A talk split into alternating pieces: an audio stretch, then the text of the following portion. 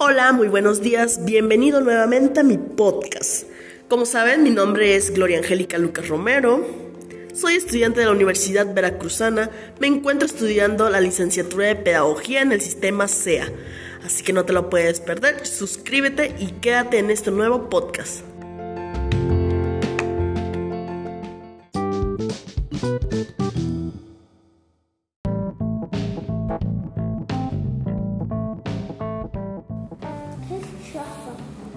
Muchas gracias por quedarte en este podcast. El día de hoy hablaremos sobre qué impacto social, económico y emocional de la pandemia nos ha traído a nosotros como estudiantes universitarios.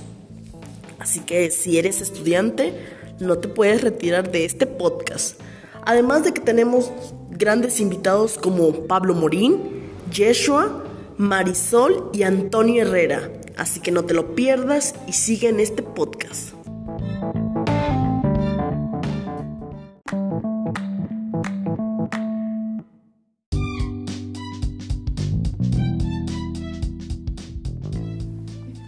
Gracias por seguir en este podcast interactivo. En este momento le daremos la palabra a nuestro querido compañero Yeshua. Él nos hablará sobre qué impacto económico, o sea, cómo nos ha afectado a nosotros económicamente esta pandemia como estudiantes. Y así sucesivamente irán participando cada uno de nuestros invitados, así que no te lo puedes perder para que sigamos en esta conversación en donde nos daremos cuenta que todos estamos dentro del mismo mar o, o podemos tener problemas similares. Así que quédate y seguimos.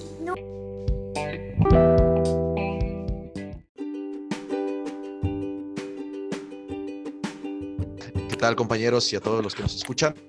Es un placer estar aquí compartiendo con ustedes. Y bueno, pues hay que empezar por señalar lo obvio, ¿no?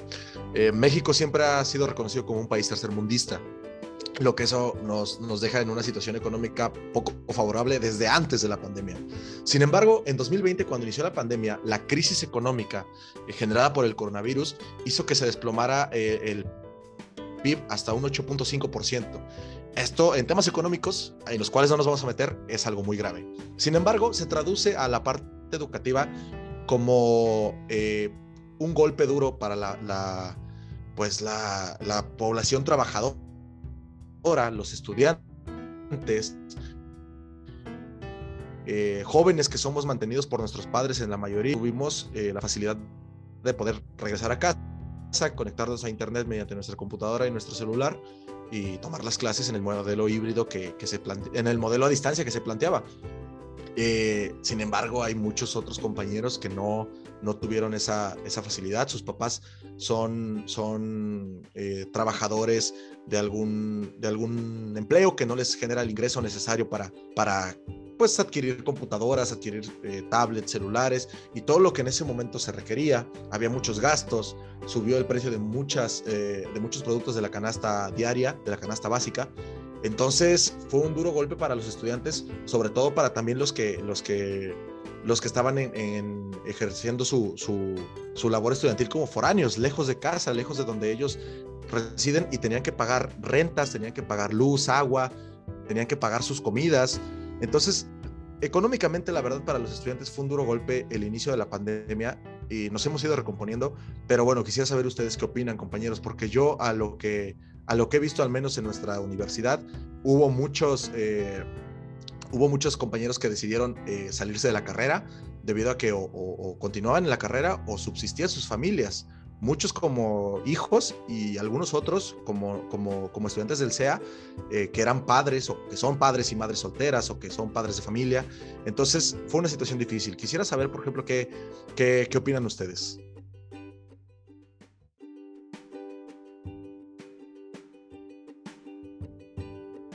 Hola compañeros, hablando de, del tema, ahorita que, que, tocas el tema compañero, me brinca mucho lo emocional, de verdad me da mucho gusto ahorita verlos, tener una interacción con ustedes, ya que la, la brecha que existe ahorita en la educación entre facilitador y estudiante fue bastante amplia, entonces los estudiantes se sintieron desalojados, se sintieron solos, y en realidad lo estábamos, ya que como sabemos, como estudiantes de pedagogía, todos somos educadores en cierto momento, ¿no? Y si mi modelo educativo no es precisamente aprender justamente del maestro, puede que sí de mis compañeros, y puede que mis compañeros me expliquen mejor las cosas, entonces yo sí extrañé esa parte, hablo en lo personal, ya que a mí sí me, me movió bastante. La, la interacción social, las relaciones sociales, son algo importantísimo en nuestra educación y en el país en general, ¿no? En el mundo. Entonces, este, siento que, que, nos faltó eso, nos faltó retroalimentación por parte de algunos docentes. Siento que la soledad nos atacó en, en esta tecnología, pero vamos a ir de esto y tenemos una nueva oportunidad para iniciar este, la línea de la educación a partir de esto, a partir de este, de este gran error y, y gran ensayo y gran aprendizaje que tuvimos para iniciar algo nuevo y algo bastante innovador. Eh, creo que sí, es bien sabido que el ser humano por naturaleza es un ser social y se necesita de esta interacción para que nos desarrollemos de una manera correcta, como lo comenta nuestro compañero. El estar a través de una pantalla no nos va a reemplazar la interacción, necesitamos el afecto, el ver a nuestros compañeros hablar, moverse y expresarse para que de esta forma nosotros comprendamos mejor el mensaje. Siento que desde mi punto de vista, eh, en esta pandemia ocurrieron dos vertientes. La primera es para quienes somos un poco introvertidos, que nos comenzamos a, soltar un poco más al hablar a través de una pantalla. Nos ayudó bastante tomar valentía en participar en clases. Y siento que también nos va a ayudar bastante en el momento en que, en que regresemos a las aulas, porque esta interacción que ya tenemos a través de una pantalla la vamos a poder llevar a cabo persona a persona. Y claro, por el otro lado está quienes son extrovertidos, sí les afectó bastante el encerrarse en casa y el no tener el contacto con sus amigos, con su familia. Ellos sí necesitan como esa interacción más que nosotros. Y no sé si nuestra compañera Carla quiera comentarnos algo. Hola compañeros, muy buenas tardes. Bueno, pues desde mi perspectiva, la pandemia me afectó este, emocionalmente, ya que pues llegué a sentir ansiedad y sobre todo estrés. Sentía una gran preocupación al ver la cantidad de las tareas y trabajos que teníamos por entregar. Llegué a un punto de tener problemas físicos que se reflejaban hasta en mi piel. Estuve al punto de darme de baja temporal, ya que creí no poder con otro semestre más en línea ahora que estamos, bueno, yo en, mi, lo personal estoy a tres experiencias educativas de egresar, por lo cual me siento muy orgullosa de haber avanzado tanto y no haberme dado de baja. De verdad que qué orgullo escuchar eso, compañera. Este, me gustaría hacerte una pequeña pregunta. No es mi podcast, ¿verdad, compañera Gloria? Pero me gustaría interactuar con ustedes un poquito. Cualquiera de ustedes me puede contestar si ustedes hubieran sido los docentes que nos están impartiendo las clases ahorita, ustedes hubieran llevado de la misma manera, les agradó trabajar en Eminus, les agradó la retroalimentación, ustedes lo hubieran dado, hubieran subido solo actividades, no hubieran subido actividades, hubieran hecho exposiciones. Me gustaría saber cómo lo hubieran tomado o cómo lo toman. Bueno, sí, sí, sí, sí lo vemos por, por ese lado, desde nuestra práctica o nuestra futura práctica docente. Eh, que, bien, que bien lo mencionas, Antonio, eh, nosotros ya tenemos que empezar a verlo eh, como, como nuestra, nuestra labor. Ya estamos a nada de egresar, como lo menciona Carla. Y, bueno, yo en lo personal siento que hubo maestros a los que se les dificultó plantear la, pues este modelo a distancia. Hay que entender que en su, en su infinito conocimiento como, como docentes preparados, como licenciados, maestros y doctores prominentes, eh, las características tecnológicas no es algo que se les dé muy bien, ¿no? A comparación de nosotros, los, los más jóvenes. En ese sentido, yo creo que nosotros, si nos hubiera tocado estar de su lado, tal vez hubiéramos tenido un, un mejor control de, las, de la parte tecnológica. Sin embargo, creo que nos falta, eh, nos falta comprender esa parte de, de que, bueno, es difícil adaptar de un día para otro, de un semestre para otro, todo lo que, lo que venían siendo tus planeaciones, tu, contenido didáctico, todos tus contenidos a, un, a un sistema eh, digital, ¿no? Pero yo creo yo creo que yo hubiera optado por, por también llevarlo a cabo con reuniones en Zoom, como lo estamos ah, haciendo actualmente eh, con algunas clases. Yo creo que también algunas exposiciones, unos videos, porque hay que también eh, caer en cuenta de que nosotros como pedagogos debemos analizar nuestro, pues nuestro contexto y en este caso la tecnología nos abre muchas puertas que nos permiten eh, mejorar nuestra práctica docente. Y, aunque nada va a sustituir, como bien lo decía Carla, como bien lo decía Juan Pablo, eh, las relaciones interpersonales que se pueden dar de, manera presencial, hay que saber hacer uso de lo que tenemos hoy en día y bueno, acceder a la, a la, a la tecnología mucho más rápido desde la comunidad de tu casa. Claro que, te facilita de cierta forma o nos facilitará a nosotros cuando lleguemos a ser docentes eh, el, estructurar nuestros planes de clase.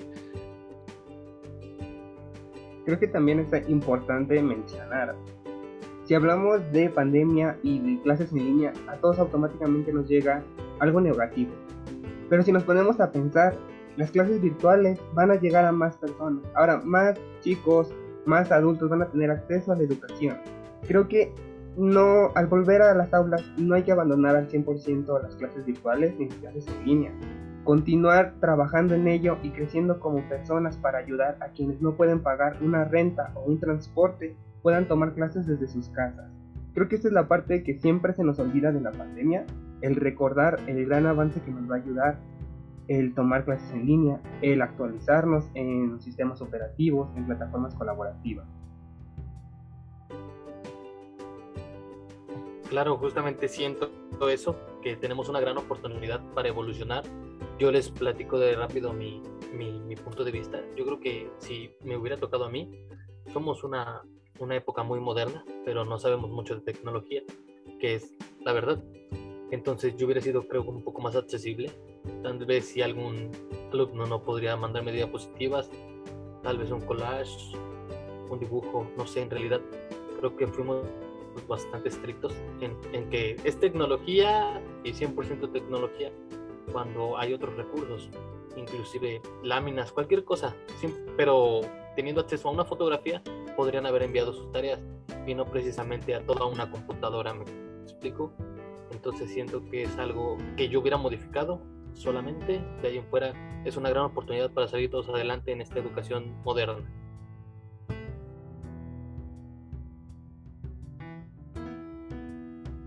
Muchísimas gracias compañeros por sus comentarios muy interesantes. Em, sabemos que todos somos estudiantes y hay partes positivas como negativas, pero lo importante de esto es que nosotros como estudiantes hemos sabido sobrellevar el camino en esta educación. Entonces, ustedes que me escuchan por medio de este podcast, compañeros, estudiantes, padres de familia, maestros, díganme qué es lo que piensan.